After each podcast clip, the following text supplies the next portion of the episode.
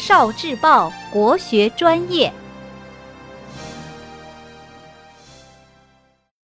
国学小书屋。庄子讲植物故事。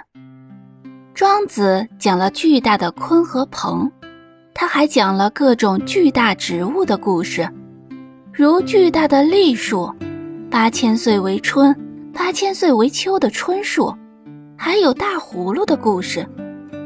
一天，惠子来见庄子，说：“我有一个大葫芦，它太软了，不能用来盛水，又太大了，没地方放，所以我就把它打破了。”庄子说：“你实在不善于利用大的东西呀，我给你讲个故事吧。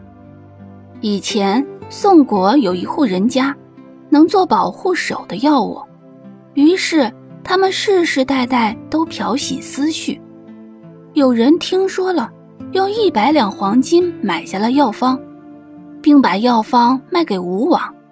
那时是冬天，吴军和越军在水上交战。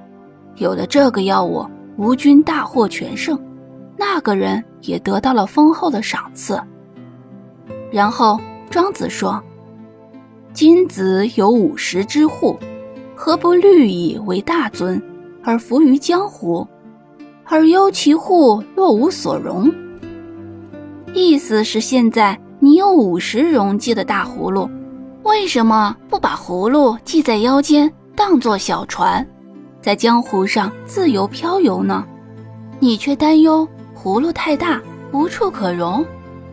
惠子眼中无用的东西，庄子发现了它的妙用。